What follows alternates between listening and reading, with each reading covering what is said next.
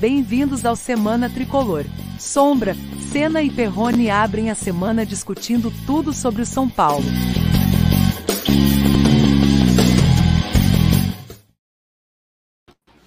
Sejam bem-vindos ao Semana Tricolor. Estamos começando mais uma vez aquele resumo semanal, por isso Semana Tricolor, de tudo o que aconteceu com São Paulo nos últimos dias e daquilo que acontecerá no resto da semana. Sempre aqui com o apoio da Midstore e também da Use 360. Vamos debater vários assuntos aqui. O jogo contra, lógico, o Mirassol, né? São Paulo classificado para o mata-mata. Vamos falar a respeito de como que o Rogério está fazendo esse time crescer, o quanto ele está fazendo esse time crescer, se está encorpando, qual é a sua opinião? Você também debatendo com a gente, mandando sua mensagem. Se possível, colaborando também com o Super Chat. E vamos falar também, fazer um comparativo de jogadores que brigam por posições dentro do clube, dentro do time, né? Por exemplo, Luan, Pablo Maia, né? entre outras posições que a gente pode colocar aqui em pauta. E vamos falar a respeito de naming rights, possíveis naming rights do estádio do Morumbi. O Daniel Perrone está chegando com informações fresquinhas a respeito do tema. Muito bem, vamos dar uma alô para a galera que está aqui. Sejam bem-vindos. Não esqueça de deixar o seu like. Daniel Perrone, Ricardo Sena, tudo bem com vocês? Tudo, tudo bem, Sombra. É, depois de, de uma vitória, até de certa forma, é, não é surpreendente, né? Porque o São Paulo jogar contra um time pequeno é sempre, entre aspas, obrigação de São Paulo ganhar. Mas ela foi incisiva, essa vitória, é o que eu considero. É uma vitória para mostrar que o São Paulo está cada vez mais encorpado, né? O seu elenco está encorpado. Se não é um time com alternativas individuais brilhantes, é um time que está sendo muito bem comandado pelo nosso Mito Rogério Ceni. Isso aí, isso aí. Uma boa noite a todos aí, bem-vindos. Muita coisa para a gente falar. É legal, o momento é bom. A gente estava falando aqui antes de começar, né, que por mais que tenha tido uma derrota contra o Palmeiras, acho que o sentimento geral do torcedor são paulino é que o time está ganhando forma, aplicado taticamente, é um time que se esforça, mesmo quando perde, vem de caro a derrota, corre, tenta até o final, é isso que a gente quer ver, é com isso que a gente se identifica. E essa vitória de ontem aí contra o Mirassol é diferente de outros anos, onde a gente já entrava até com medo, né, contra times médios ou menores. É, o São Paulo ele consolida ali uma liderança no grupo num campeonato que há pouco tempo atrás tinha gente falando que a gente ia cair, né, que a gente ia ser rebaixado e tal. Então é importante aí garantir a classificação e a liderança do grupo. Então a gente vai falar bastante disso aí. Tá certo, muito bem. A respeito então do jogo contra o Mirassol, quais vocês acham que foram os pontos positivos do São Paulo na partida especificamente contra o Mirassol? Sombra, para mim o ponto mais positivo do jogo, tá? Do jogo foi o fato do São Paulo não deixar o adversário ficar à vontade no jogo, na, na partida. Meio de campo do São Paulo brigou muito, tá? O Colorado dá para perceber que está ainda um pouquinho fora de ritmo de jogo, mas é bom jogador, aquele jogador que chegou no ataque. Teve duas, dois lances lá de dentro de área que ele, que ele, ele pecou, mas é, no, na construção do jogo ajudou muito o Pablo Maia, que é um monstrinho, hein, gente? É um jogador que, pelo amor de Deus, hein? Mais um achado de Cotia. Mas assim, é, para mim esse foi o principal ponto. É, a gente teve o gol do Rigoni, né? Que foi um gol que, que, que dá uma, uma, um, uma esperança né, da gente ver o Rigoni jogar um pouco mais, né? É, ele ainda não entrou em 2022, espero que ele comece a entrar agora.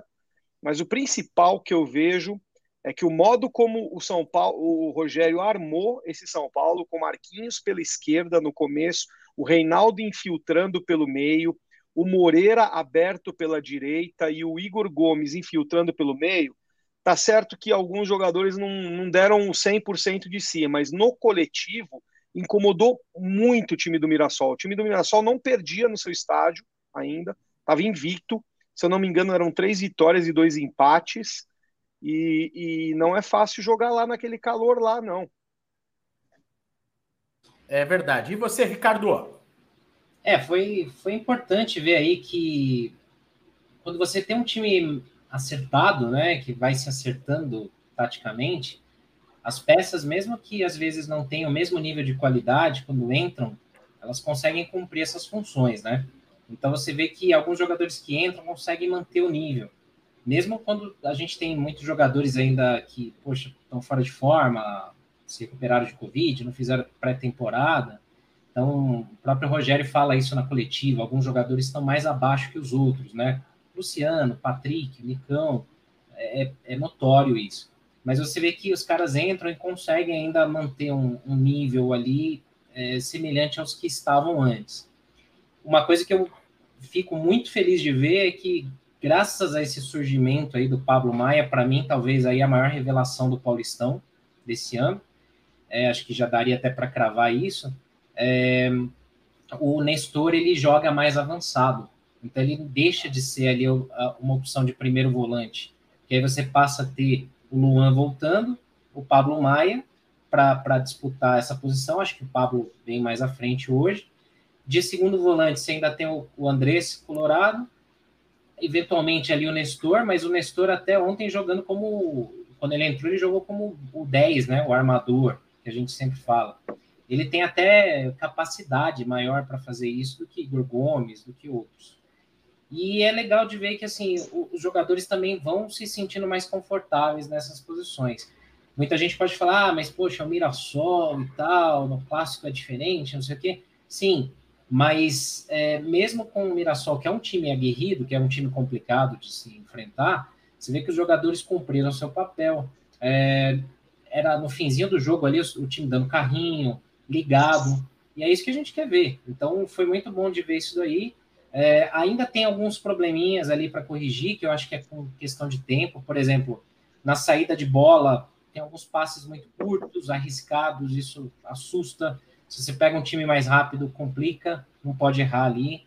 É, e na, na armação de jogadas ali, quando você pega um time mais trancado.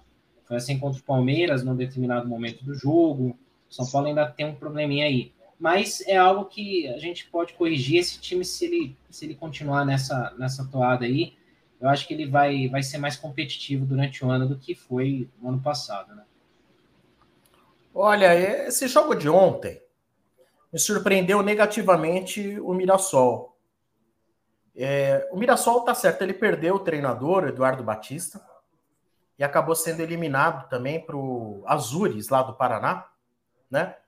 Mas, assim, me surpreendeu negativamente. Eu esperava que a gente encontrasse mais resistência, encontrasse um ambiente em campo talvez um pouco mais é, adverso, sabe? É, sei lá, eu não é questão de ser pessimista ou otimista, mas eu, eu vi ontem um, um São Paulo que, assim, jogou para o gasto, tá? Jogou para o gasto, na minha opinião. Jogar para o gasto não significa jogar mal, não significa jogar mal. Acho que assim, não foi nada do outro mundo, assim. Não sei, meu, meu feeling na hora foi de que eu esperava mais do Mirassol. Eu não tinha visto o Mirassol, é bem verdade. Só sei que eles eliminaram lá o Grêmio tal, é com a grande a grande virtude do Mirassol na temporada e tá brigando ainda, né? Tá brigando ainda para se classificar para a próxima etapa. Ficou mais é, difícil. Ficou, né? É, tem o Ituano, na, ficou mais difícil para o Mirassol. Botafogo e Ituano estão na parada aí. É aquela chave do Palmeiras, um pouco mais complicada essa chave aí. É, todos os times na briga, né? Um pouco mais equilibrada em termos de pontuação, fora o Palmeiras que disparou. Não tem nenhum time rebaixado nessa chave aí. É, é, então, assim, eu achei assim que no, no, todo foi bom, foi bom. Lógico que vence por 3 a 0 não toma sustos. As únicas vezes que o Mirassol ameaçou chegar, foi por erro de saída de bola do São Paulo, não foi por criação, né? O lado direito do São Paulo, morto, inexistente, principalmente pela ineficiência do, do Igor Gomes, que não é nenhuma novidade, né? O Igor Gomes é um é o cemitério dentro de campo, né? É, nada nasce nos pés do Igor Gomes, é impressionante. Ele é só um bom ocupador de espaço, né? Ele não. O lado esquerdo eu acho que funcionou bem, com o Reinaldo, o Marquinhos como ponta. Só que eu sinto uma coisa no Marquinhos, não sei se vocês reparam. Tá, eu vi uma situação do jogo em que ele estava com a bola de frente para o defensor, lateral direito dos caras. O defensor estava até um pouco afastado. E a sobra desse defensor, mais afastado ainda, bem afastado. Era o tipo do lance que você fala, se é o Denilson, se é o Zé Sérgio, o cara vai para cima para tentar o drible. Vai. Ele não estava cercado perto, assim, tinha espaço. E às vezes sinto um pouco de falta de personalidade, no sentido ele chega, para, volta, toca para trás. Precisava arriscar um pouco mais a jogada individual. Acho que falta para o Marquinhos crescer, arriscar um pouco, porque é isso que o Rogério quer. É o cara que arrisque o drible, que vá para cima, né? E, ainda assim, pelo lado esquerdo de São Paulo surgiram as melhores oportunidades, né? A, a, ocasionam, em algumas situações é, que não saíram, não saíram os gols, mas saíram jogadas pelo lado esquerdo. Dali também surtiu o pênalti, veio a assistência do Reinaldo, né? E depois, não tanto o lado esquerdo, mas uma jogada boa pela meia esquerda entre o Nicão e, e o Nestor, né? Mas assim, acho que para o Marquinhos falta um pouco de vai para cima, tenta o drible. Vocês acham que ele ainda pode estar um pouco assustado? Olha, Sombra, eu acho que o Marquinhos ele é menos drible e mais velocidade. É, se você for ver, ele é. Você fez uma, uma analogia aí, até um pouco injusta, né, com o Zé Sérgio, pelo amor de é. Deus, né? É, mas assim, o Zé Sérgio era o, era o cara da velocidade e do drible. Se você for ver o Marquinhos, durante toda a carreira dele, na base e agora um pouco do profissional que a gente vê, ele é o jogador que corre, que é o de disparar e de dar o ou, dar, ou chutar ou de dar o, o, o, assistência. Você não vai ver o Marquinhos, pelo menos pelo legado que ele teve, um pouco legado que ele teve no profissional e pelo, pela base, é, você não vai ver um Marquinhos driblador, um Marquinhos que vai lá para cima no um contra um. Não é, não é esse o jogo dele, pelo menos até agora. Então eu não sei se o Rogério vai incentivar esse tipo de, de, de habilidade para o Marquinhos. E eu defendo, aí eu vou falar uma coisa para vocês, eu defendo hoje, hoje eu defendo o Marquinhos como titular ao lado do Caleri. Por quê? Porque além do Marquinhos ser uma opção de velocidade, aquela opção pelos lados que o, que o Rogério tanto quer, né? O Marquinhos ainda joga pela esquerda ou pela direita, né? Ele começou pela esquerda no jogo contra o Mirassol e terminou na direita, é, porque o Toró entrou. O Toró entrou e até o Toró fez o gol. O Toró estava na direita quando fez o gol, mas o Toró entrou no lado esquerdo. Aí o Marquinhos trocou de posição. E outra coisa, um, um, um outro ponto que me faz é, é achar que o, o Marquinhos deveria ser mais testado como titular, pelo menos uns cinco jogos aí junto com o Caleri, é que o Marquinhos ele faz bem o jogo com o Reinaldo. É, se você for ver, o Reinaldo não pode ficar, não, não é um jogador de chegar na linha de fundo toda hora. Não dá, ele não, não, não é para ele, já é veterano. Então, com o Marquinhos aberto, o Reinaldo ele pode cortar para o meio e pode chegar algumas vezes. Nessas vezes que ele chegou, uma delas ele deu assistência para o gol. Então, é, tem um. Eu acho que tem um espaço para o Marquinhos nesse time titular aí, junto com o Caleri. E óbvio, você pode revezar, você pode colocar o Éder, você pode colocar o Rigoni, você pode. Só que opção de velocidade, como o Rogério quer, não é de drible. um dos únicos é o Marquinhos, porque senão você tem o Caio e o Toró. E aí, entre esses três aí, o Marquinhos está na frente, assim, ó, muito tempo, né, Senna? É, o Marquinhos, ele, até aquela contusão, né, que ele teve, quando ele surgiu bem ali na Libertadores, é, ele vinha fazendo esse complemento bacana ali para o atacante de área, né, então seja, seja ele Caleri ou Luciano, né, então o Marquinhos compunha bem ali. Uh, eu, não, eu não vejo o Marquinhos ainda assim tão pronto, é, acho que tem que testar, Sábado seria um jogo bacana aí para testar São Paulo e Botafogo, já está classificado, né? Tal, dá ritmo, vamos ver. É, mas, por exemplo, tem alguns jogadores que a gente vê que quando começam como titulares, às vezes não conseguem ter um bom desempenho. Eles entram melhor quando começam ali no segundo tempo, quando entram no decorrer da, no decorrer da partida, né? E, e, e, com essa função que o Rogério pede, por exemplo, que seja um cara mais driblador, mais o ponta mesmo, talvez o único que tem essa característica é um cara que não está pronto nem fisicamente, que é o Caio da base, que tem essa habilidade um pouco maior, ele dá uma rabiscada ali, né? Mas ainda é muito cedo, né? Ele não tem nem porte físico. É, o Toró foi uma boa surpresa ontem, achei que ele foi bem até, não só pelo Entrou gol, bem. Foi bem. Uh, tem um porte físico melhor do que os outros, mais experiente, né? Se for, for ver aqui por esse, por esse ponto de vista. Mas ainda tem essa questão do Toró oscilar bastante, né? Ele tá ali meio que na mesma, para mim, né? No mesmo patamar, ali na mesma prateleira que o que o Sara, que o Gomes, Igor Gomes, que oscilam bastante ainda, né? Mas é, eu acho que assim, o cara que é o dono da posição é o Rigoni. É o cara que a gente precisa que se recupere. Tomara que o gol que ele tenha feito ontem seja aquele gol para sair a zica, para que se o problema fosse falta de confiança, que ajude ele a, a, recuperar isso, porque fazia quase seis meses que ele não fazia um gol, que ele não jogava bem, é, ontem fez o gol, não foi uma partida brilhante, mas assim, o ideal, o ideal por talento, por qualidade, seria ter ali o Rigoni. Mas é importante que a gente tenha um cara pronto para entrar. O Marquinhos hoje, ele mostra também uma, uma outra coisa que poucos jogadores no time fazem, que é chutar de longe. É, aquele chute contra o Palmeiras mostrou que não foi um acaso, que ele tentou outro um, ontem um igual, né? O goleiro fez uma boa defesa. E a gente precisa muito disso, chutes de longe. Quem faz isso? O Pablo Maia, o Sara, o Marquinhos, o Nestor, um pouco, né, de vez em quando. O e Toró gente... também faz de vez em quando, é que a gente também. não vê, mas o Toró também é um jogador que corta e já chuta. Fez gol, já fez gol assim no São Paulo, né? O Toró. Então a gente precisa ter muito isso, repertório de jogadas, né? Mas eu, eu entendo, falta ainda esse ímpeto de, às vezes, ir para cima, de dar o drible, porque às vezes está muito fechado, cara. Não dá para ficar tocando de lado ou abrir para o lateral cruzar. Tem que cair para cima lá, vai na linha de fundo, tenta dar uma driblada no cara. E acho que ainda falta um pouco isso. Não sei se é orientação de falar, não, vamos segurar a posse de bola, vamos trabalhar a jogada, recua, vamos começar do zero, ou se é falta de confiança, né? Tá no mudo, Sombra.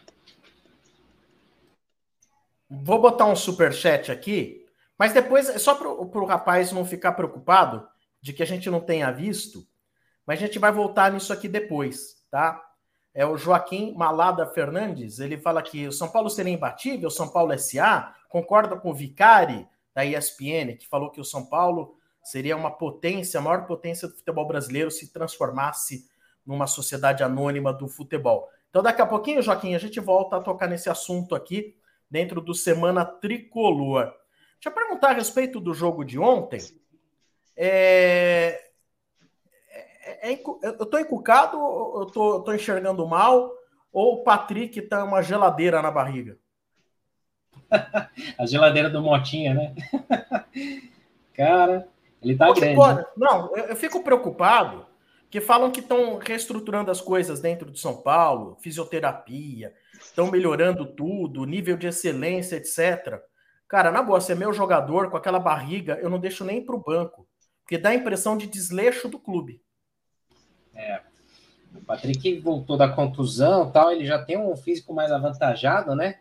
E visivelmente, né? Tem até um amigo meu corintiano que estava assistindo o jogo contra o Palmeiras, aí ele me mandou uma mensagem assim, falou, caramba, o Patrick tá mais gordo que eu, né? É, assim, assusta ver, né? Porque realmente não, não lembra o biotipo do, um atleta, mas é, por incrível que pareça, assim, na, nas vezes que o Patrick entrou, ele não chegou a comprometer, ele até foi ágil em alguns lances, né? Contra o Palmeiras, ontem, muito pouco tempo. Mas é. Não dá, né? Pega mal, pega mal. Precisa ter ali um, uma, uma preparação, uma, uma forma de deixar o cara mais seco, porque a gente reclamava quando o Toró, por exemplo, há um tempo atrás estava entrando nos jogos pesados. Você olhava o Toró, você falava, caramba, parecendo o Walter, né? E, e o Éder também há pouco tempo era, era criticado também pela galera. É, eu acho que assim precisa ter aí um trabalho muito mais intenso, mais forte, porque o Patrick já perdeu um bom tempo de ritmo de jogo com essa contusão que teve. é, Nicão também, um pouco, né? E a gente precisa muito que os caras, assim, não vou dizer entrem em forma, né? Mas estejam aptos aí para colaborar, porque não dá para só passar tempo ali, né? Você quer saber é, o tanto que o Patrick tá gordo? Eu participei de um evento, né, do patrocinador de São Paulo lá no Morumbi, da Bitsu, da Bitsu não, da Rocco, e aí eu tirei umas fotos do evento jogando bola, né? E aí você só vê os comentários lá, pô, tá mais fino que o Patrick, olha que eu não sou um cara fininho, né? E isso, e assim, era de cada 10 comentários, 8 era comparando com o Patrick. Então, pô, é... aí eu respondi, ó, eu não sou profissional, ele, ele é, ele tem obrigação de de, de tá fino. Eu não, né? Não tem essa. Então, mas como que pode deixar o homem entrar em campo desse jeito, gente? Pega mal. É, é até para a imagem né, do, do, do, clube, a gente está passando aí um momento que assim a parte física, médica do, do clube estava sendo duramente criticada e com razão. E aí é um marketing negativo, né? O jogador pode até estar tá em condição, mas não pega muito mal. Os caras precisam rever isso aí. Com certeza. O Dani, vamos dar o um recado da Meat Store e a gente vai continuar falando aqui de São Paulo.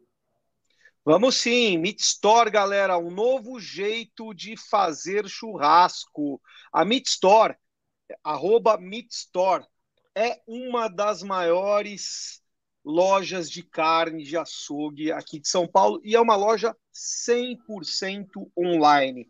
Você faz aquele churrascão de fim de semana, né? Nosso nosso público aqui, 95% das pessoas come carne e faz churrasco, né? Então, por que não comprar churrasco antecipado, selecionado por um dos maiores churrasqueiros aqui da cidade, né? O Marcião, grande churrasqueiro, já fez carne para mim, já fez carne para nós em, em, em, vários eventos. Ele que escolhe as carnes, são carnes do Bassi, da Vessel, da Patagônia, enfim, carnes para churrasco e também até para o dia a dia, né? Ele, ele seleciona uma fraldinha para mim que vocês não vão acreditar, né? A fraldinha para mim é uma das melhores carnes é, para você colocar na grelha. E a Meat Store, ela tem uma grande promoção com compras acima de 250 na cidade de São Paulo, o frete é grátis. Eles entregam para todo o Brasil e acima de 350 reais na Grande São Paulo também o frete é grátis. Sigam o Meat Store e vejam daqui a pouco na minha rede social mais uma grande promoção da Meat Store do Márcio. Meat Store, sombra. Boa, já já então tem promoção, é isso aí. Agora vamos ver, vamos falar sobre é, o quanto em que estágio está o São Paulo? Né? Vamos debater um pouquinho aqui. E vocês podem continuar dando aí os seus pitacos, suas mensagens, a gente vai postando aqui na tela, daqui a pouco a gente coloca uma colocação ou outra aqui, uma posição aí, considerações de vocês aí também para o Ricardo e para o Daniel. Né? Então, o tema agora é saber em que estágio está o São Paulo de Rogério Ceni. Está encorpando de 0 a 10? Que nota vocês acham que ele está, o São Paulo? Né? Qual que é o estágio do tricolor, hein, Ricardo? Olha, acho que assim, o, o, o time ele tem é, dificuldades por falta de peças, né? Uma coisa que a gente sempre fala aqui nas lives dos nossos canais aqui, é, faltam peças, faltam jogadores que podem decidir um jogo, que possam elevar aí o patamar do São Paulo.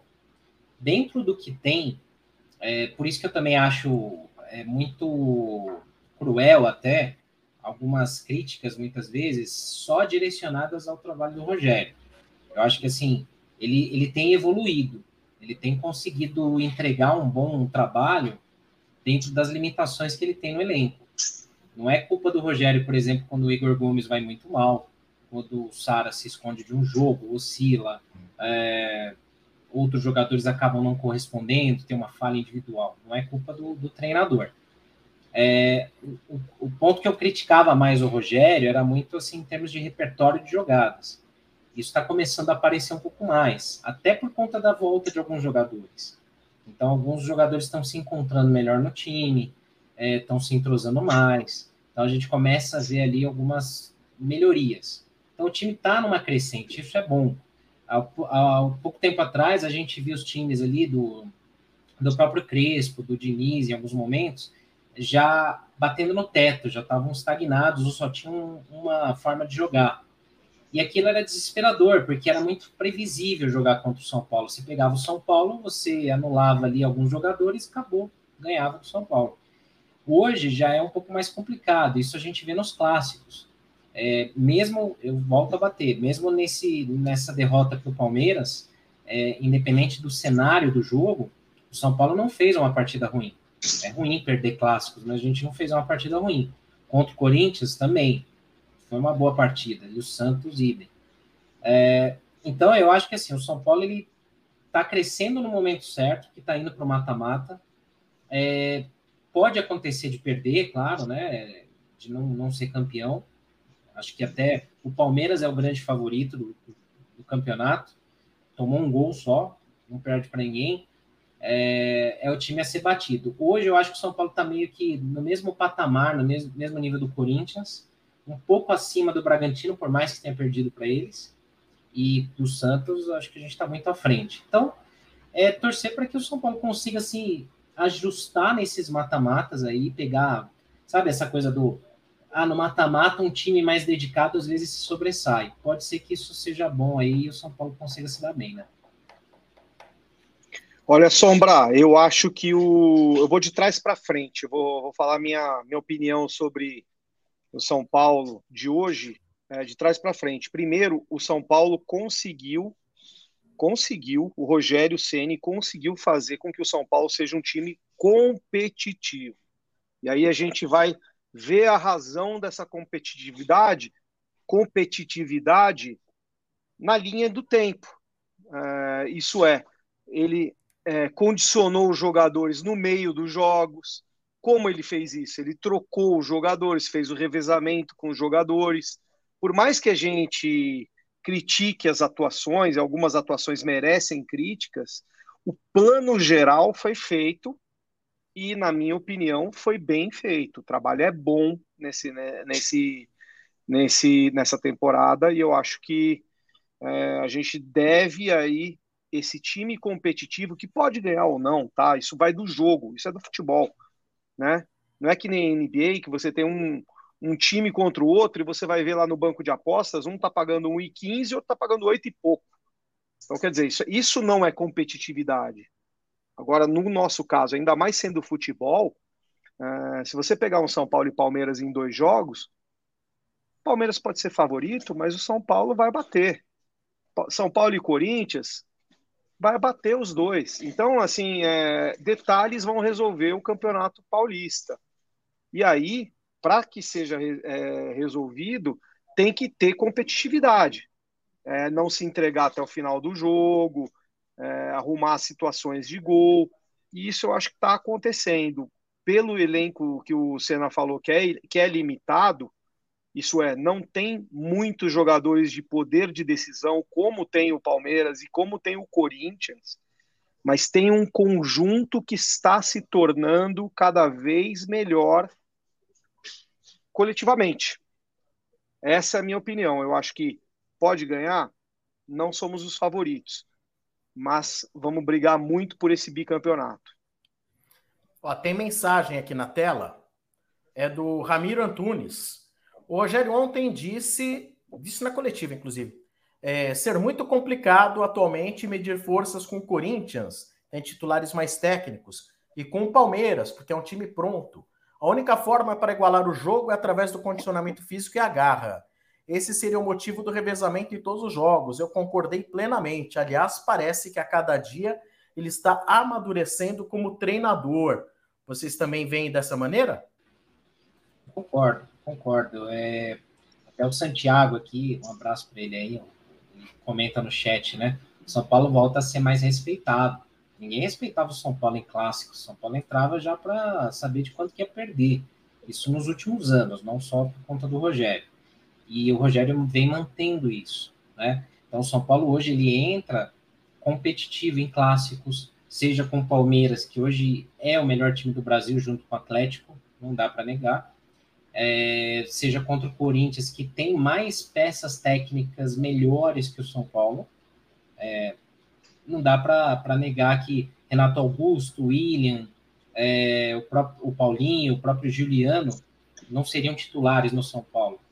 Sem dúvida nenhuma, né? É, um lance claro disso, dessa qualidade, foi no jogo São Paulo e Corinthians, no primeiro tempo, que tem uma tabela rápida dos caras que eles quase param na cara do, do, do Volpe, né? Então, assim, é, tem uma qualidade maior. Mas como time, como grupo, o time do São Paulo se mostra aguerrido, se mostra um time coeso. Então, eu acho que, assim, o Rogério, ele tem o seu valor nesse ponto, ele está evoluindo positivamente, é, quando a gente compara até as coletivas que ele dava lá em 2017, quando era técnico do São Paulo, a gente ficava meio na bronca com algumas desculpas que eram colocadas nas derrotas, né? E hoje você percebe muito mais coerência até na fala dele. Então, eu acho que o Rogério ele tem que ter um tempo para desenvolver esse trabalho. Para mim é minimamente uma temporada cheia, no mínimo, né? E aí a gente consegue ver aí esse time talvez aí no seu auge durante o Brasileirão, aí durante o primeiro turno do Brasileiro. Ontem na coletiva ele foi questionado em que estágio que ele acha que o São Paulo está, né? E num resumo, ele disse assim: olha, eu acho que o São Paulo hoje está melhor do que quando eu cheguei. E, e é verdade, é verdade. Apesar de serem competições distintas, mas me parece um São Paulo mais harmônico, um São Paulo mais organizado, sem críticas aí ao, ao, Crespo, hein? Sem críticas. Acho que o trabalho do Crespo começou muito bem e depois eu não sei porquê acabou se perdendo, né? Até que chegou-se aquela história de perder o grupo, ele não conseguia mais tirar nada do grupo, e quando chega nessa história não tem outro jeito a não ser trocar de treinador. Então o Rogério falou: olha, eu vejo hoje o São Paulo melhor do que quando eu cheguei. Por outro lado, ele falou assim: para saber hoje, ter uma noção melhor de real estágio, ele disse o seguinte: se passarmos do São Bernardo ou do da Ferroviária, da ferroviária. é, nós vamos ter uma noção melhor de que estágio nós mesmos estamos ao enfrentar Corinthians e Palmeiras nas fases decisivas. E eu concordo plenamente com ele, né? Que jogo decisivo tem outra pegada, Opa, o Dani caiu aí. Daqui a pouco ele dá aquela voltada aí. É, então, eu concordo plenamente com o, o, o Rogério. Acho que assim, a...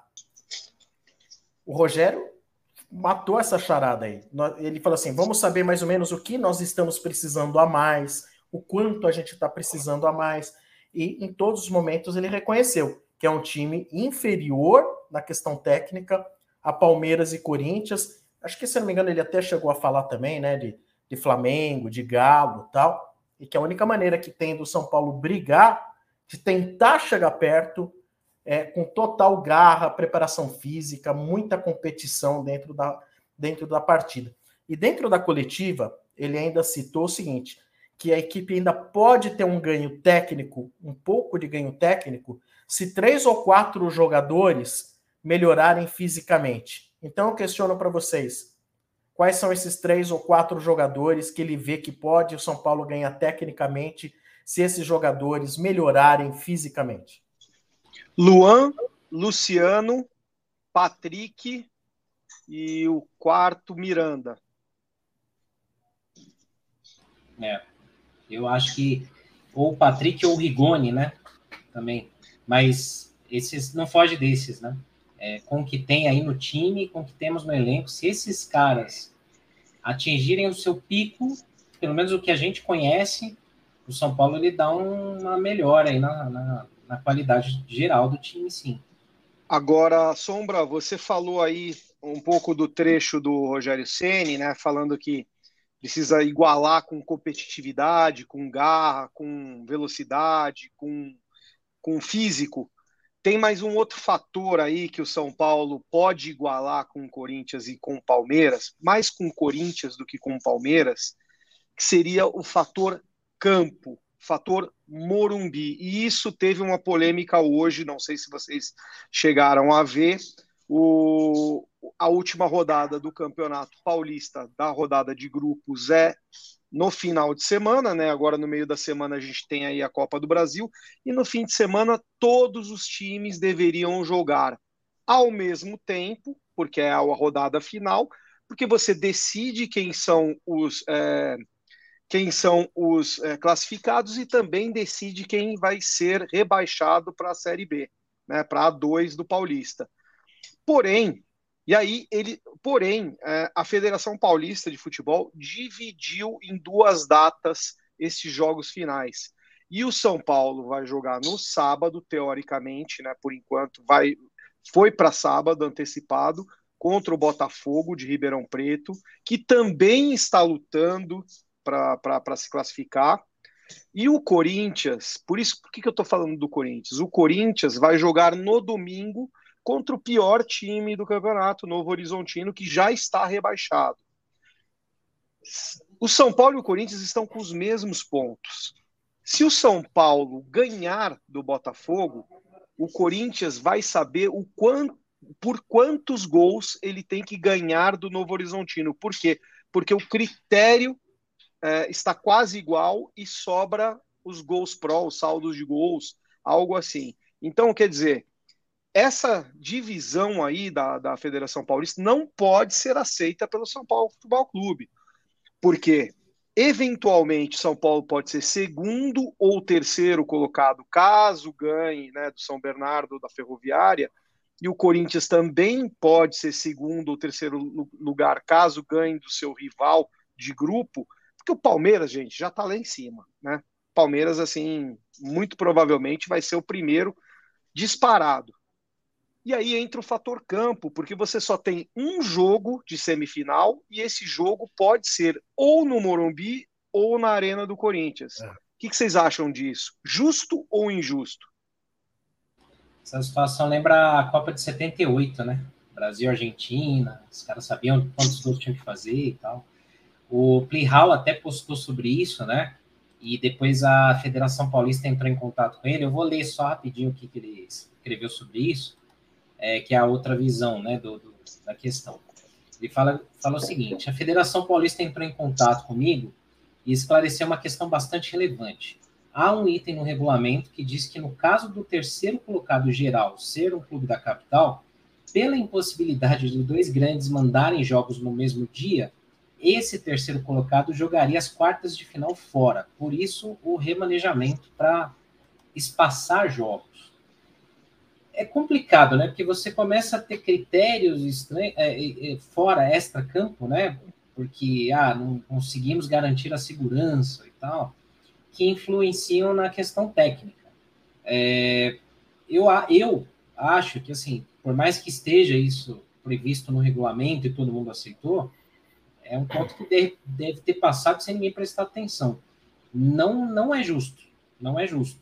Você tem que decidir no campo se e, e, de preferência no mesmo dia, no mesmo horário. Por isso que as, nas Copas do Mundo é feito dessa forma. Desde a Copa de 78, quando rolou aquela coisa na Argentina, fizeram os últimos jogos dos grupos assim, né?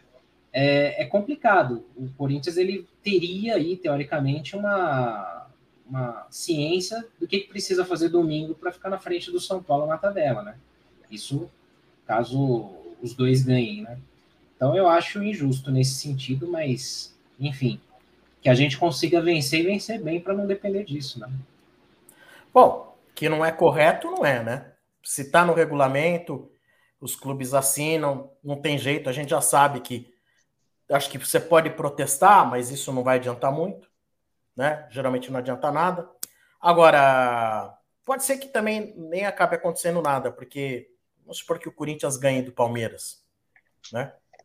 Aí o Corinthians vai para 23 pontos, tendo o clube rebaixado na última rodada, que é o Novo Horizontino, é, e teria que o Corinthians perder para o Novo Horizontino, né?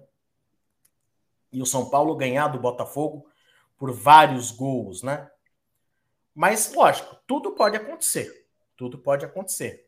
Pode sim o Palmeiras ganhar do Corinthians, não sei. Vamos supor que o Palmeiras ganhe do Corinthians por 3 a 0 como que ficaria o saldo do Corinthians, né? Para quanto teria o saldo do Corinthians? E aí o São Paulo vai pegar o Botafogo em casa, o Corinthians deve pegar Novo Horizontino fora, deve ganhar, porque é um, um baita time também. Então. Mas vocês têm razão. O correto seria jogar no mesmo dia. É, gente, é, o sabe. problema, Sombra, o problema, Sombra, é o regulamento do campeonato. Porque um jogo só de semifinal sabendo que você tem três é, clubes grandes no estado, né? Não tem data. É, tudo bem. É, sim, que não tem data, mas tem que pô, faz um, um, campeonato um pouco mais enxuto na fase de grupos, inventa alguma coisa. Mas é, é, é complicado. Eu acho que você o, o, o, fator campo é muito bom, é muito grande. Tudo bem, não é, não é desculpa. Não tô, não tô dando desculpa, tá? É, até porque se o São Paulo ganhasse do Ituano, não precisava ter feito, não precisava de nada disso, né? Mas assim, eu acho que eu vejo falha no campeonato, né? Eu vejo falha no regulamento e, no, no e também no, no, no, no é. modo como ele é feito. Tem um super chat aqui, o tema é outro, mas tem um super chat do Anderson Quental. Agradecimento ao Anderson. Né? Na opinião dele, quando se trabalha para com a proposta de girar o grupo inteiro, o tempo de trabalho para dar padrão e entrosamento é muito maior. E por isso que só agora estamos vendo melhora. Vocês concordam? Concordo, principalmente porque também é início de temporada, né? É, então, imagina se você tivesse, hipoteticamente, uma troca de treinador no meio da temporada, seria menos, entre aspas, traumático do que você é, fazer essa, esse rodízio no começo de temporada, porque tem jogadores que, que jogam todas e jogadores que não conseguem jogar 30 minutos. Né? Você tem o Pablo Maia, tá sete jogos aí jogando, a gente vai falar um pouquinho mais dele depois, e você tem o Patrick que não, não tá jogando. Verdade. Obrigado ao Anderson. É... Ontem, ainda na coletiva, o Rogério falou muito do Luan, que ele pretendia dar ontem uma minutagem para o Luan, 30 minutos, que o Luan che teria che é, chegado a fazer 30 minutos de treino, chegou morto ao final dos 30 minutos, mas que de repente ele pretendia dar 30 minutos, até porque o Pablo vem jogando todas o tempo todo. Por circunstâncias do jogo, necessidades de alteração, ele acabou não pondo o Luan. Para ele, o Luan é até melhor na marcação e o Pablo é melhor tecnicamente. Para vocês, qual seria o seu titular, Ricardo e Daniel? Nem vou falar só para gente, vamos também jogar isso aí para os nossos ouvintes e vamos também colocar uma condição. Se os dois jogadores tiverem com o mesmo preparo e as mesmas condições físicas, quem seria o titular? Luan ou Pablo Maia? Vai, Senna. Primeiro você. Ah, vai. se joga roubada na minha mão. Lógico, claro. Quer que eu comece? Eu começo. Não, Quer que eu comece? Eu começo. Sou incisivo. Vamos fugir. Eu não. acho que, que, é, Eu já até falei isso aí uma vez lá no, no lá no, no, programa Estádio 97. Eu acho que futebol é momento. É...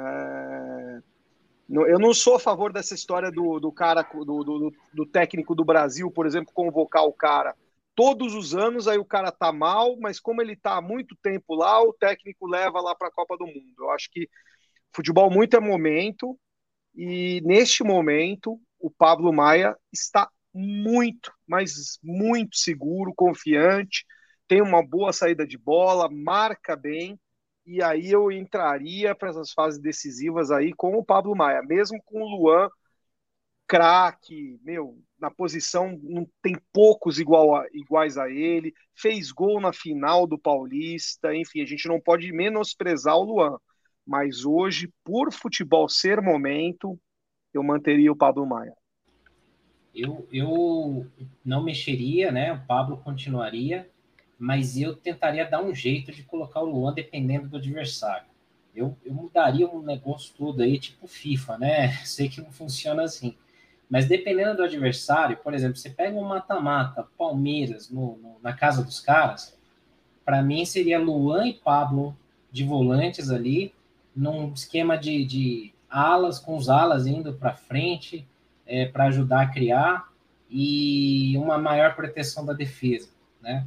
É, claro que depende muito de outras circunstâncias, mas hoje o Pablo está muito melhor na fase, melhor física, técnica, psicológica, está com moral alto, é, vem jogando muito bem. E como eu falei, para mim é a principal revelação do Paulistão. Vamos aproveitar enquanto ele está é, tá nessa fase bem. Vamos manter ele no time. Ah, eu concordo com vocês, hein? Pablo. Aliás, acho que no todo, para mim, o Pablo me parece ser melhor jogador, no todo. E parece ser um jogador de mais talento tal. Gosto muito do Pablo. Acho que ele tem, ele tem uma altura melhor que o Luan, né? Eu acho que ele tem um porte. É que o Luan é um tanquinho também, né? Ele é quadradinho tal, né? Mas não sei. Como no todo, no todo, eu acho que o Pablo Maia, quando atingir o seu ápice, vai ser mais jogador do que o Luan. Agora, como disse aí o Ricardo Senna, e isso aí é, uma, é um bom problema para o Rogério resolver. Será que, por exemplo, vamos lá, semifinal do Campeonato Paulista, Corinthians e São Paulo, lá no Itaquerão, né? É, que a gente já sabe que lá é um calvário, lá é um, lá tem um cemitério indígena embaixo, onde o São Paulo foi feito trabalho para o São Paulo, é impressionante. É São macumba Paulo... mesmo, Sombra, é macumba mesmo. Ah, não sei, em todas as religiões possíveis, em todos os trabalhos possíveis, né? É, mas lá para cima, os caras vêm para cima mesmo. Não sei, cara, não sei como que o Rogério poderia montar e se ele idealizaria isso. Eu não sei se até por ter colocar dois volantes, ele entenderia, por exemplo, que podia chamar mais ainda para cima. Não sei, precisaria. É, é, que quando você fala assim, Luan e Pablo Maia, você tem um sentido de proteção muito bom, né? Mas você ficar 90 minutos também tomando sufoco, com dois volantes ali marcando, você precisa ter um desafogo. Você precisa ter uns caras também ali na frente que você fala: ó, oh, vem, vem para cima, mas cuidado que eu tenho esses três aqui. Se você vier muito para cima, esses três vão te, vão te atropelar. Mas não seria não... interessante, Sombra, ter um quarteto aí, Luan, Pablo Maia, Nestor na direita e Gabriel Sara na esquerda? Você acha que faltaria é, então. criatividade ou não? Não, não, não acho, porque também o Igor Gomes, por exemplo, você estaria trocando sem o Igor Gomes. Sem o Igor Gomes, ou seja, não estamos perdendo nada. Então. E como o Igor Gomes só aparece mesmo no momento defensivo, porque no, no momento ofensivo ele é nulo, então também não sei, eu acho que caberia aí Nestor e Gabriel Sara. O Rogério que falou, inclusive, que para ele o Nestor hoje é mais ou menos a função de um 10. Isso. Pra é mim, o armador. Essa seria a melhor forma, assim, mais ardilosa de enfrentar um, esse adversário lá naquele terreno lá que a gente tá, né, com essa zica. Justamente por isso, você dá essa questão assim, olha, tem uma proteção aqui na defesa, mas como você bem falou, vem para cima, porque aí eu, eu boto ali os dois mais velozes de meia. Em compensação, posso até, dependendo dos laterais que estiverem em campo, jogar para frente também, né? E um dia abençoado ali, você tem ali opções de ataque que podem complicar. Então, o time que vier para encarar, ele não vai poder vir para cima com tudo, mas se vier, a gente tem uma certa proteção e para encaixar um contra-ataque. Para mim, eu, eu acho, é uma coisa que eu vislumbro há muito tempo, que se o Luan voltar bem, para mim seria como era antigamente, né? 4-4-2, a gente sempre tinha dois volantes e dois meias, né? É, o Eduardo Contatori o Senna, falou que falou para a gente não esquecer do Andrés Colorado. A gente não pode esquecer o Andrés Colorado, mas ainda está é, um grau antes. A gente está imaginando o Luan é, bem, né? A gente ainda não sabe como o Luan tá, né? Era para ter jogado agora, não jogou. Então também é arriscado a gente botar o Luan contra o Corinthians sem tá. ter jogado ainda, né? Vai ser uma boa botar o Luan contra o Botafogo, né? A gente precisa ver o Luan em campo precisamos ver o Rigoni em campo, precisamos ver o, o, o, Colorado em campo, enfim, a gente é esse jogo contra o Botafogo. Por isso que eu acho também que tem, tem essa história, né?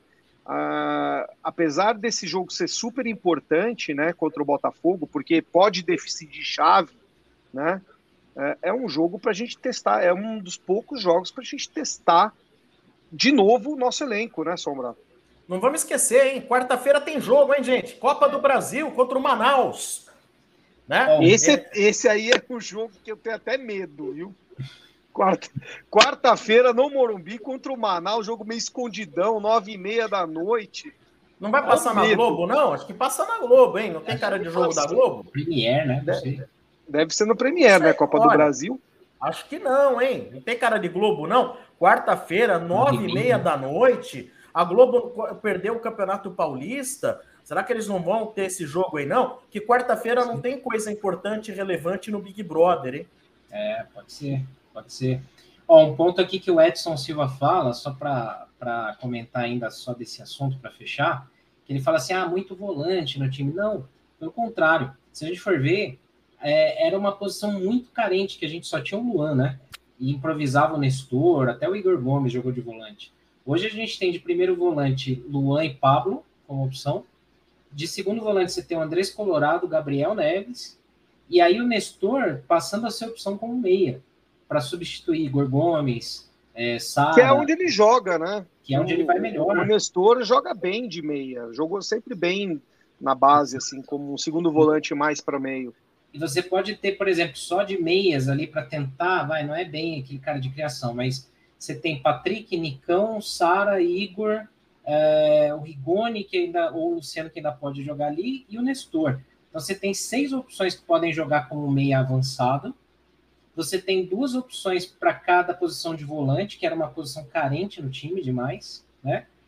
Você tem laterais, você tem o Rafinha e é, Moreira surgindo aí como uma opção aí, que eu já agradeço a Deus aí para não ver o Igor Vinícius em campo. Na esquerda você tem o Reinaldo Wellington, né? É, o Léo ainda quebra o galho de vez em quando. E na zaga, que talvez ainda a gente precisa de mais um ali, porque o Miranda ainda tá dando uns sustos aí, né? Mas do meio para frente aí parece que a gente começa a ter um time mais encorpado. Né? A gente estava falando aí, né, de jogar com Pablo Maia e Luan quando fosse jogar fora contra o Corinthians. E como poderia armar o resto da equipe para ser uma equipe que assustasse, né, o adversário. Aí se a gente fala de Nestor, Gabriel Sara, vai ter o Caleri e mais um. Cara, eu eu, eu não consigo ver esse time assustando ninguém fora de casa, sinceramente, eu não consigo. Não consigo. Acho que no Murumbi é diferente, mas com torcida adversária, eu acho que esses caras se cagam todos. Mas vamos lá. Agora, você imagina se a gente tivesse dinheiro e os nossos homens fossem lá, Pablo Maia, Luan, Nestor. Aí você fala, Hulk, Caleri e Bruno Henrique. É, é, né? Aí é Hulk, Caleri e Dudu.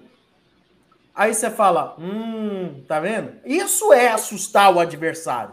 Isso é falar, não me ataca, que se você me atacar muito, você vai tomar nas minhas costas. Vou, vou pôr nas suas costas. Isso é.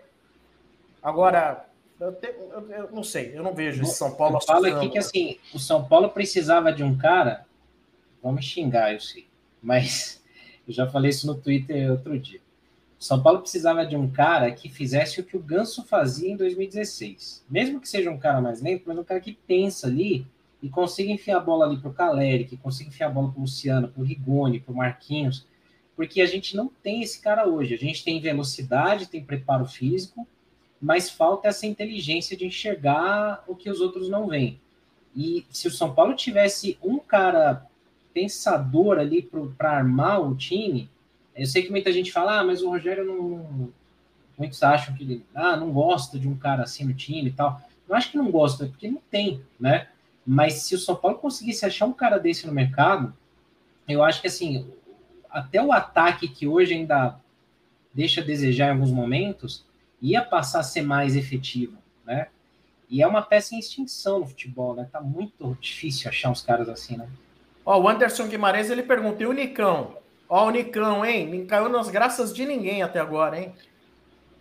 É, não me animei por muito. enquanto, é, por enquanto o Nicão ainda não desencantou, mas nesse jogo contra o Mirassol ele jogou um pouco mais no meio. Não foi mal, não. Não digo que ele foi mal, não. O, aliás, o Rogério fez três grandes substituições. Tirou o Juan, tirou o Luciano, teve mais um, tirou o Igor Gomes. Essas três substituições eram eram essenciais porque os três não jogaram. Né? É, a história do, do, do, do, que eu falei no começo, São Paulo e Mirassol, que o Mirassol não deixou o time com o time do Mirassol confortável, ela é meia, meio conto da, da, da história inteira, né? Porque o nosso ataque não operou. Né? Luciano com o Juan não operaram. Então foi aquele jogo assim, não deixamos eles jogarem, eles não foram confortáveis, teve um pênalti, vai, vamos, vamos falar que teve um pênalti que, que tinha que ser marcado, mas é aquele pênalti de Amanac, né? Não é aquele pênalti que você fala, pô, é, São Paulo estava jogando tão em cima do adversário que o adversário é, teve, se, teve que fazer o pênalti em cima do São Paulo, né? Foi uma bola na mão lá, tinha que ser marcado, mas, né, entre aspas, achou o gol, né? São Paulo achou o gol e só no segundo tempo, quando o Mirassol viu que tinha que ir para cima, foi e aí abriu o jogo. Os dois jogos, os dois gols foram de, de bolas dos lados. O que eu quero dizer é: uh, o São Paulo tem um elenco que está se encorpando, mas ainda não é bem assim, né?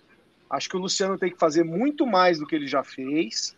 Tá, tá demorando um pouquinho para o Luciano entrar em, em ritmo de jogo e em forma, né? A gente precisa dele, é um jogador que pode, pode decidir jogo para a gente, como decidiu né, no, no Paulista.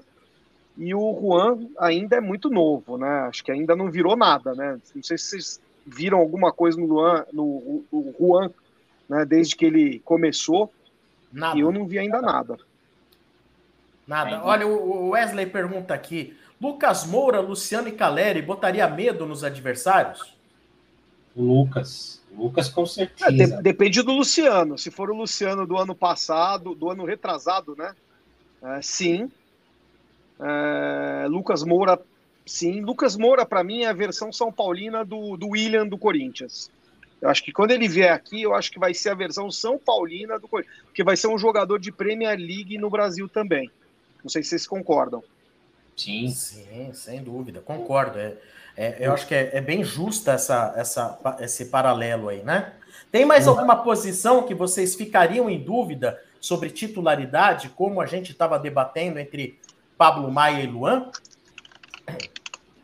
Eu, ah, tem o Reinaldo e o Wellington, né? É, exatamente. Que eu, eu acho que eu acho que tem o Reinaldo e o Wellington. Eu acho que o Reinaldo é muito útil para o São Paulo se o Marquinho jogar foi como a gente viu lá, porque você tem mais, é o que o Senna pedia, você tem mais variação de jogada, você tem o, o, o Reinaldo é, infiltrando, você tem o Marquinhos abrindo o jogo, né? Então aí eu acho que você tem, você tem é, uma, um melhor aproveitamento do, do Reinaldo. Mas o Wellington eu acho que marca melhor, o Wellington acompanha melhor defensivamente e também tem as suas digamos, menos, mas tem também suas arrancadas, né? É que eu não vejo o Wellington como assistente. O Reinaldo é assistente de, de, de gol. O Wellington precisa trabalhar o cruzamento dele, essas. Que aí melhora, melhoraria as assistências, né? Mas ele é um cara com vigor físico muito bom, até para recompor, né? Tem mais velocidade. O Reinaldo fez um ótimo jogo ontem, merece aí, foi na live aqui do Arquibancada, a galera elegeu ele o melhor em campo, com razão, mas o Reinaldo ainda deixa a desejar na marcação. Vale lembrar que contra o Santos, a gente tomou um calor ali com o Ângelo é, nas costas do Reinaldo e só arrumou depois que o Léo foi ali. Então, é uma posição que eu ainda, eu ainda não me sinto confortável ali é, com, com o elenco atual. E só respondendo aqui o Ramiro, né, que ele comenta aqui um ponto interessante, que, ele, que eu falei assim, o São Paulo precisa de um cara que fizesse o que o Ganso fazia, não um Ganso exatamente hoje, né? E o Ramiro lembra aqui do Claudinho, né? Que está lá na, na, na Rússia. Na do conflito, na Rússia, né? É, dificilmente viria, mas é um cara que, por, por exemplo, cairia muito bem no São Paulo. Né? Claudinho, verdade, bom jogador. Olha, eu, eu não sou um fã do Reinaldo, mas assim, é, hoje, com essa história de qualquer bola na mão é pênalti, até um batedor bom de pênalti é tão importante hoje, né? E o Reinaldo, para mim, é, é, olha, eu não lembro de um batedor de pênalti tão bom no São Paulo. Eu não lembro. Você fala assim, cara, batedor. Nem o Rogério Ceni, nem o Rogério Ceni. Nem o Rogério. O Rogério ontem na coletiva ele falou: olha, eu não batia pênalti bem igual o Reinaldo. Eu quando eu vejo o Reinaldo vai bater pênalti, eu fico tranquilo. Fica, vocês ficam nervosos quando o Reinaldo vai bater pênalti? Não dá. Não, dá uma chapada boa na bola, né? Cara, é bate Mesmo que bem. o goleiro vá no canto, é difícil pegar. É dificílimo, dificílimo. O cara que não errava pênalti até aquele fatídico São Paulo e Corinthians, para mim era o Raí, né? Eu nunca tinha visto o Raí perder um pênalti, aí foi dois no mesmo jogo. Mas, mas o Reinaldo realmente, ele tá aí, se não for o melhor batedor, perguntar do Maicon Serra lá, né? O historiador do São Paulo, se ele tem essa estatística aí. Seria legal saber, né? O melhor cobrador de pênaltis, né? Melhor aproveitamento, isso seria interessante. Se tiver é... uma disputa de pênalti entre o, o Fábio Santos e o Reinaldo, a gente só termina o campeonato em 2024. E o Veiga, né? E o Veiga do Palmeiras. E o Veiga. Realmente, aí. Eu, sei lá, eu acho melhor até o Reinaldo batendo pênalti do que o, o Gabigol. E vocês? O Olé Tricolor botou aqui que o Gabigol, o Veiga e o Reinaldo são os melhores. Grande Olé. Então, o Gabigol o já errou alguns, mas ele bate bem pênalti também. É. O Eduardo Lima, ele fala que, olha, o Serginho batia melhor que o Reinaldo. Se ele tá falando do, do Chulapa? Não, o Serginho lateral, né? Lateral? Ou não? Não lembro muito, não. Bater pênalti, assim, tantos pênaltis. É, eu também não tenho essa lembrança assim tão grande assim de Serginho batedor, porque na época tinha o França no, no, no time também, né? É. É, teve Dodô, teve França, teve um monte de jogador lá da época que era atacante, né? Ó, ele falou aqui que é lateral. É, eu não tenho essa, essa, essa memória. Não tenho, assim. não. Não lembro tanto, né? não. Tá certo. Eu lembro, eu lembro de maus batedores que eram craques. Careca é. batia mal pênalti, o Luiz Fabiano também. Verdade. Mal. O Careca, acho que isso é da época do Daniel Perrone, talvez você também, Ricardo. O Careca perdeu dois pênaltis no jogo Sim. contra o Grêmio. Putz, Palmeiras. E mesmo assim era ovacionado pela torcida. Monstro. O Valdir Pérez chegou a tomar gol é, contra de tiro de meta e era ovacionado pela torcida do São Paulo. Imagina esses dois hoje, Sombra, com as redes sociais. O que, que ia acontecer? Estariam mortos e enterrados. Olha, tem superchat aqui, é do Thiago Afonso. O maior reforço para o São Paulo hoje seria pagar o que devemos aos jogadores. Manter o elenco focado pode ser a diferença para o resto do ano. Nosso 10 pode ser o Nestor. Não, sim, eu concordo com, com o Thiago é, no sentido do reforço ser pagar o que deve. Mas assim, é obrigação né, de São Paulo pagar o que deve, né? Não é assim, não deveria ser mérito pagar o que deve. Deveria ser obrigação, mas eu concordo com ele. Acho que, pô, chega de chega da gente. Vamos, vamos primeiro ter um elenco competitivo, saudável, no sentido de, de, de, de taquitado, né? E, e, motivado, que esse é o trabalho do Rogério e do Murici. E aí o Certamente. resto a gente vê. Olha, agora o Daniel vai dar o recado da USE 360 e na sequência nós vamos falar sobre name rights do estádio do Morumbi. Galera, USE 360, o site é demais, www use360.com.br, com camisetas personalizadas, canecas personalizadas e muito mais. Não só do Semana Tricolor, que está na mão do nosso querido Senna e do nosso querido Sombra, mas também é, de outros é, sites, até parceiros, né? Temos lá é, o, o, a dupla Arnaldo e Tirone, todo mundo curte a live deles, eu também curto, eu também assisto, acho que é demais depois dos jogos. E você pode também ter a sua lojinha lá. É só falar com o Lailton para fazer a sua caneca, para fazer o seu, a sua camiseta personalizada, a impressão digital, não tem aquele toque ruim, sabe, de offset. É muito legal. Entra lá, tem as camisas e as canecas do Semana Tricolor e curte com a gente aí o nosso programa com a nossa caneca Semana Tricolor, né, Lailton? Né, Sombra? Sim, sim.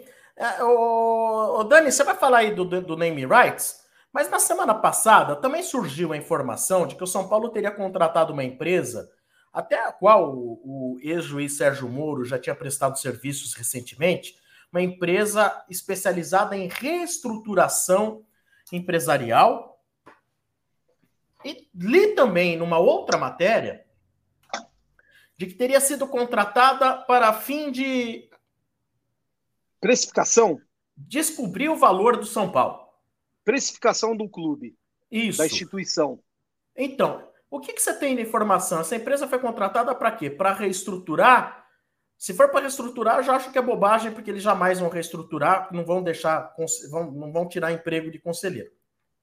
É, Sombra, mas... eu não, não tenho nenhuma, nenhuma informação além do que você falou sobre isso. Eu ainda vou procurar apurar, não sei se o Senna tem alguma coisa a mais.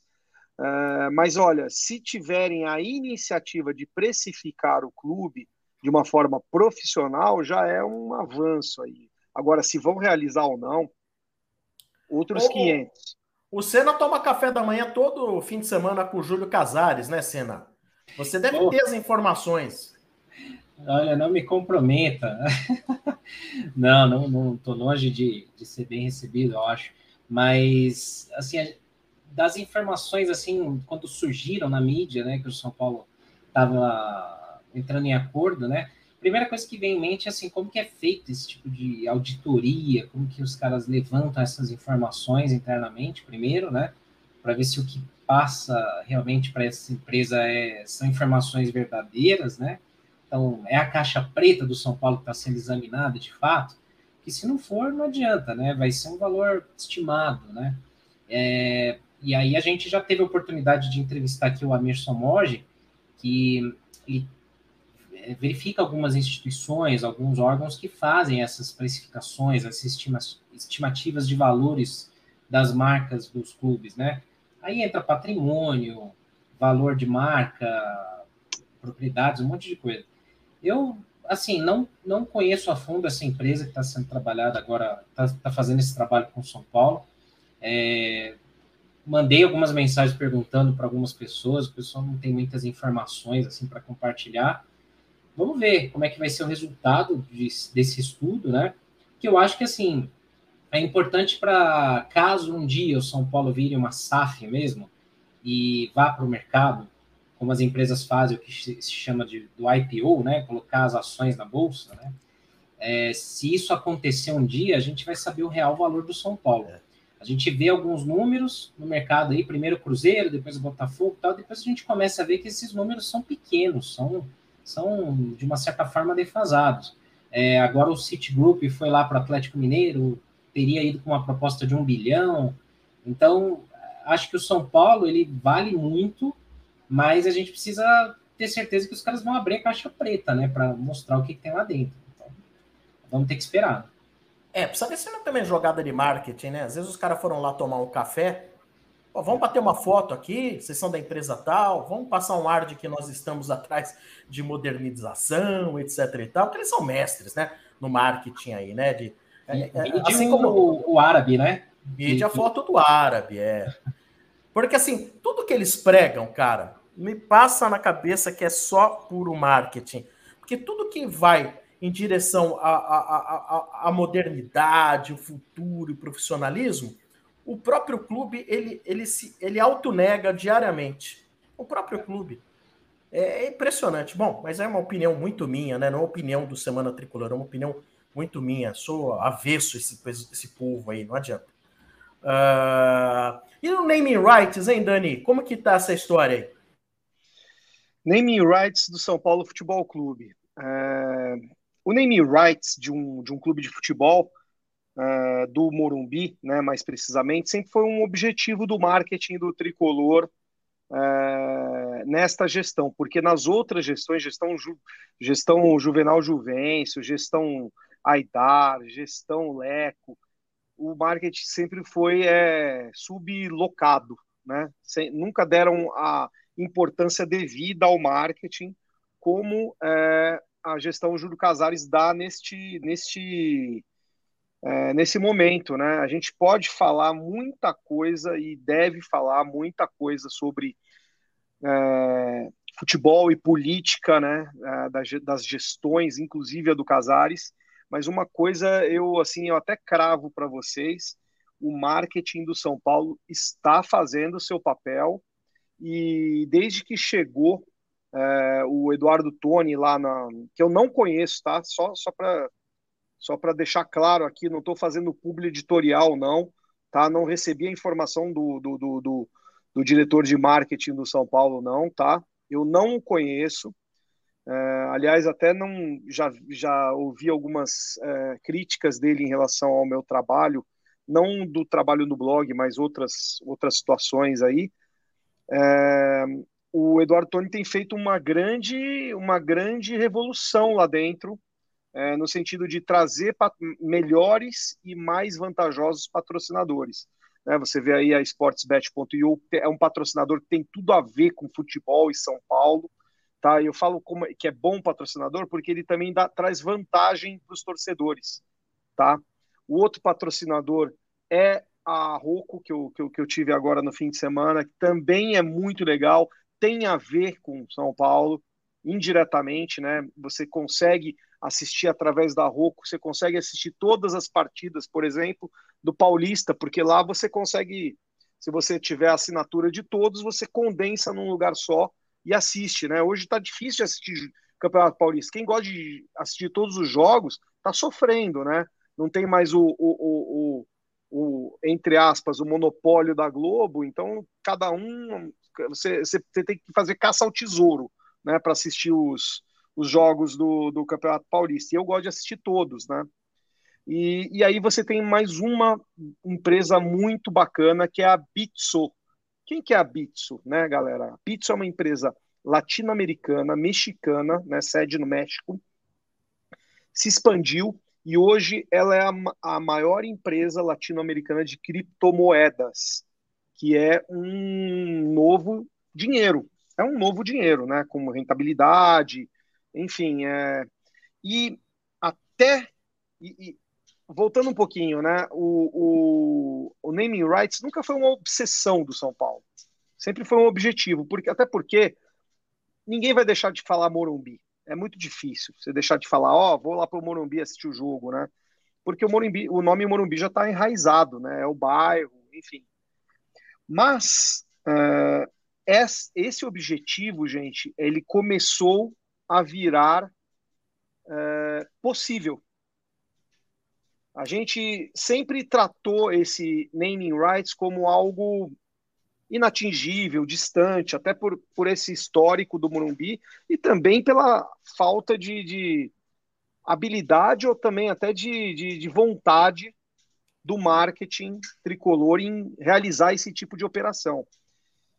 E nessa semana passada, gente, o São Paulo recebeu uma importantíssima visita. José Molina, vice-presidente global do marketing da Bitso, que é uma das maiores empresas do mundo de criptomoedas e é a maior latino-americana, isso incluindo o México, né? Então, não é pouca coisa. É, a, a Bitso, é, nesse trio de, de, de, de grandes patrocinadores que a gente tem na camisa, né, que é composto pela Sportsbet.io, que é o Master, a Roku, que é a segunda, né, que ela vem aqui, e aí você tem a Bitsu, que é, entre aspas, a terceira. A Bitsu das três empresas é a que tem mais dinheiro, gente, é a que tem mais capacidade de investir no São Paulo. Eu vou puxar aqui uma matéria que tem no G1 do próprio José Molina, vice-presidente global de marketing, que foi visitar o São Paulo na semana passada, para a gente contextualizar esse cenário de naming rights. O Brasil é a nossa atual prioridade e essa campanha foi uma campanha que a Bitsu fez logo depois que entrou no Brasil, né? Uma campanha de marketing. É um dos muitos passos na busca pela liderança no país.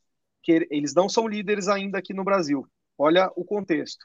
Queremos demonstrar que a Bitsu não é apenas para investidores, mas sim uma plataforma amigável, simples e segura que vai redefinir o futuro do dinheiro.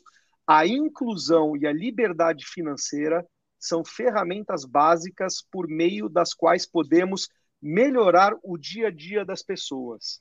Olha, tem uma série de easter eggs aí, tá? Primeiro, que eles não são líderes no Brasil e eles querem a liderança no Brasil. Segundo, eles querem demonstrar que a criptomoeda não é algo para especialistas, e sim para o mercado comum. Gente que, que se você está no Itaú, se você está no Bradesco, se você está investindo no, no, no, Banco Inter, se você está investindo no, na, na XP, você pode investir em criptomoedas seguramente como empresa líder do mercado da América Latina. Então, juntem as peças aí com mais o que eu recebi de uma pessoa muito influente dentro do clube, tá? Isso não foi eu que eu não cheguei a apurar, eu recebi isso, tá? É, falando que o Morumbitsu, né, aquela, aquele trocadilho que a torcida fez é, no, no começo né, da, da, da, da, da entrada da Bitsu no, no São Paulo, ele empolgou muita gente lá dentro da, da, da, da empresa. E essa visita do José Molina, que é vice-presidente, tá? Acima dele só tem o CEO. Né? Só tem o presidente, CEO. Essa visita foi muito importante para estreitar as relações e iniciar, quem sabe, um projeto que englobe o estádio do Morumbi e outras propriedades dentro do estádio. É, eu acho que é legal, a, a, torcida até de maneira já espontânea já costuma mencionar isso, né? É, agora, vai, vai ganhar mesmo o coração da torcida, né? Se dentro de um projeto desse de naming rights houver algum tipo de transformação no estádio. Algo que faça com que o torcedor, é, assim, além do interesse pelo jogo, tenha o interesse fala assim, nossa, vamos ver como que está o novo Murumbi. Eu sei que é um, é um pouco complexo isso, né? Agora, nome por nome, eu não sei se isso vai pegar muito assim, porque eu quero, ah, qual que é? Não, agora você chama de Morumbitsu. Tá, e o estádio? Teve alguma transformação? Teve alguma coisa? Não, não teve nada. Não sei. Pode ser que fique um pouco frágil aí. Né? Concordo com você, Sombra, desde que, tá? E a gente vai passar a palavra para o Senna, desde que isso não impacte no preço dos ingressos para as pessoas, porque o São Paulo tem uma, um grande diferencial aí, é, que é a torcida popular. Né? Tanto é que alguns representantes da torcida, por exemplo, do Corinthians, né, das organizadas do Corinthians, eles deixaram claro que o grande time do povo hoje em dia é o São Paulo. Do Estado, pelo menos, é o São Paulo. Porque eles têm uma série de queixas lá em relação ao, ao, ao ao estádio deles, né? Uh, e uma das queixas é realmente você elitizar, né, o estádio. É, é assim, é, é, é, inevitável. Se a gente fizer uma grande reforma, pode ser que seja, mas se for subsidiado e bem subsidiado, se for um bom, um bom é, projeto, isso talvez não impacte na torcida e a gente só tenha ganhos. Talvez tenha que ser alguma alteração em termos até de possibilitar que o Murumbi possa voltar a receber shows, né? Sim. Uma cobertura já seria ótimo, sabe? Você ter uma cobertura que casasse bem com, com, a, com a, a arquitetura do estádio. Muito próximo, eu, eu, falo, eu acho muito próximo com a cobertura do Maracanã, por exemplo. Ela é feita de uma estrutura leve e ela traz a, o barulho para dentro do campo. Isso seria maravilhoso para futebol é, o, é possível fazer obras nesse sentido no Morumbi, né? Eu sempre falo muito de dois estádios que eu visitei que não foram demolidos, né? Passaram por reformas muito profundas e ficaram muito legais, que é o Beira Rio, o Castelão também. É, Beira Rio demais. Muito legais, muito legais mesmo. E é possível. E outras melhorias, né, que também podem ser feitas internamente, né? Acho que se um patrocinador conseguir fazer isso, e muita gente fala, ah, mas é tombado e tal. Existem níveis de tombamento, né? É, muitas vezes você tem que preservar a fachada, muitas vezes você não pode mudar as características principais do estádio, mas outras reformas podem ser feitas. Um grande exemplo disso é o Pacaembu, que é tombado também, mas e aconteceu totalmente, né? Reformulado. Parece, olha, você olha, no, você entra dentro do Pacaembu, você vê por cima, parece que a gente está lá na Ucrânia, né? É. E, e o Pacaembu, por exemplo, é, é, um estádio que, assim, eu gostava, gosto demais, mas, assim, é, é era terrível, você não tinha nem banheiro para ir, né?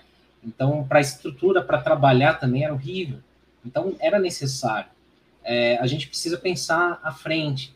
Se a gente não pensar à frente, e aí tem que para isso você tem que ter parceiros comerciais bons, importantes como esses, é, a gente fica para trás muito rápido. É, graças a esse pioneirismo que o São Paulo sempre teve, lá atrás, quando é, comprou o terreno do Canindé, quando vendeu o terreno do Canindé para comprar o do Morumbi, que era no meio do mato, no pântano, e todo mundo ria, achava que não ia dar em nada, né? E o São Paulo falou que ia construir o maior estádio particular do mundo, e todo mundo tirou sarro. É, é com essa visão que o São Paulo tem que pensar para os próximos 20 anos, que passam muito rápido. O São Paulo tem um estádio que é, muita gente bate no peito, ah, é, ah, é, é, poxa, a gente tem a possibilidade de cobrar um ingresso mais barato, mas o tempo passa muito rápido e a gente fica para trás. A gente tem que pensar nos próximos anos. Que a Bitso possa ser um parceiro confiável para fazer isso, tomara. Eles assinaram com o São Paulo por três anos. E a ideia de expandir essas ações, ela, se ela começa a acontecer, é porque eles estão vendo que é viável. Não existe almoço grátis. Ninguém vai fazer caridade. A empresa ela quer um retorno. E se ela enxerga que no Morumbi é possível ter um retorno financeiro, ela vai pôr dinheiro, desde que ela enxergue também é, transparência, credibilidade. É. E aí que é o meu único ponto de receio. Né? Eu acho que o São Paulo ainda deve nesse sentido. Se o São Paulo acertar a casa aí nessa questão de transparência, honestidade, é, e tudo aquilo que a gente já sabe, né? Pessoas e tal, é, eu acho que o São Paulo é um grande atrativo, até pensando no que você colocou aí mais cedo, Sombra, da fala do Vicari, que, que o pessoal comentou mais cedo aqui, né? É, do Joaquim Malada Fernandes, né? É, São Paulo SA seria imbatível? Concordam com o, o Vicari? Vocês concordam com o Vicari? Eu acho que ele deu uma bela de uma exagerada. Primeiro, porque nenhum time de futebol é imbatível, aqui, principalmente aqui no Brasil. Eu acho muito difícil. Tá? A gente vê também lá fora o caso. Ah, então com o Neymar, Messi e o Mbappé, o, o Paris Saint-Germain é imbatível. Não vi isso aí até agora, tá? É... Real Madrid, vou até criar uma polêmica aqui, né? Que o Paris Saint-Germain é um time milionário, mas o Real Madrid é um clube grande. Né? Essa foi a diferença na, na, na Champions League. E, mas assim, é, para mim tudo depende da, do profissionalismo e da índole das pessoas. Não adianta você ser SAF ou você ser clube se você não tem profissionais de boa índole e, de, e, e capacitados profissionalmente. Isso em qualquer lugar, né? Não é só em clube e não é só em empresa. É, em termos de, de, de grandeza, infraestrutura, claro que São Paulo ele atende tudo isso que o, que o Dano Vicari falou, né? Nesse sentido. No campo, realmente, não é uma fórmula. Se fosse assim, era só injetar dinheiro e ser campeão, né? É, o exemplo que o Perrone falou, acabou caindo de novo, castigo lá dos franceses, né, eu acho, é, foi bem interessante, porque assim, o PSG é como se fosse um, um, cara que ganhou na loteria, não sabe como fazer com dinheiro e tá torrando, né? E o Real Madrid é o time que talvez construiu a riqueza. O São Paulo, ele tem patrimônio, ele tem infraestrutura, ele tem marca forte, ele tem a base que, bem ou mal, revela jogadores, é uma fonte de receita interessante. Então, o clube ele tem todo o potencial para ser um grande atrativo para investidores. O que me parece que acontece é que assim, quem está lá dentro comandando o clube hoje, e aí não falo a figura do presidente, eu falo no todo, né? É, são pessoas que são realmente arcaicas, na sua maioria. São pessoas que acham que sabem cuidar do clube melhor do que qualquer outra pessoa. Ah, porque meu avô fundou o clube. Ah, porque meu pai trouxe cimento para o Morumbi. Beleza, isso não te faz mais São Paulo do que eu, do que o Sombra, que o Perrone, que outros 20 milhões. Mas essa prepotência de achar que só eles sabem cuidar do São Paulo, isso tem que acabar. A gente precisa ter profissionalização, precisa ter pessoas que não tem que ba é, baixar a cabeça ou ter aprovações de conselheiros ou de abnegados para fazer o seu trabalho, para que o São Paulo cresça. E aí o São Paulo arrume a casa para que venha um investidor e fale: Putz, eu quero me associar com você, porque você é uma marca forte, eu também sou. Vamos crescer juntos. Né? Enquanto a gente tem cenários onde desmandos acontecem ou a gente viu recentemente alguns profissionais saindo, porque seja porque ah, tem que tem que baixar a cabeça para alguém, ou tem que prestar contas para fulano e ciclano, é um cenário ainda muito utópico, né? Tem uma participação aqui, lógico, não é só quem fala bem, né? Também tem aqueles caras que falam mal da gente. O Francisco Lindenberg tá falando aqui, você joga contra o São Paulo, só crítica. Cara, na boa, assim, eu até entendo que o São Paulo vem ganhando muitos títulos, que a gente não deve dinheiro para ninguém, que a gente tem uma estrutura extremamente moderna, né? Que o nosso centro de treinamento ele é o que mais se atualiza no país. Você tem toda a razão. Desculpa. É, o, o, o intuito de todos os canais são realmente esse: falar mal do São Paulo e criar crise. Isso. Então, obrigado. Você descobriu o segredo. Descobriu o grande segredo. Exatamente. Somos os responsáveis. Exatamente. Bom, papo muito bom, muito interessante, mas vamos ficando por aqui com o episódio 14 do Semana Tricolor.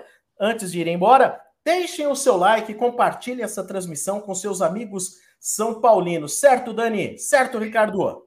Certíssimo, e não deixem de conferir no meu é, Instagram a grande promoção da Meet Store, hein? E depois nos canais do Sombra e no Arquibancada Tricolor do Sena. Perfeitamente.